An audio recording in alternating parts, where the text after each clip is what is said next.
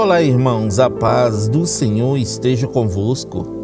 A palavra do Senhor diz assim no livro de Apocalipse, capítulo 21, versículo 5: Eis que faço novas todas as coisas.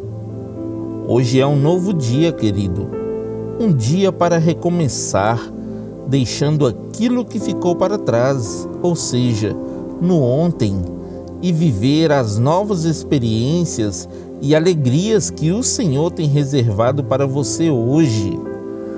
Deus faz novas todas as coisas, queridos.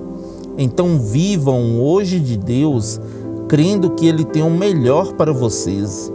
Se for necessário se alegrar, então cante e alegre-se com seus irmãos. Mas se for necessário chorar, querido, então chore aos pés de Jesus e entenda que tudo que Deus faz tem grande propósito.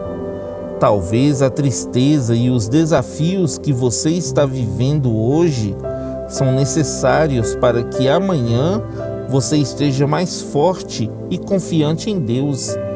Então entregue o seu dia nas mãos do Senhor e viva as maravilhas que Ele preparou para ti. Amém?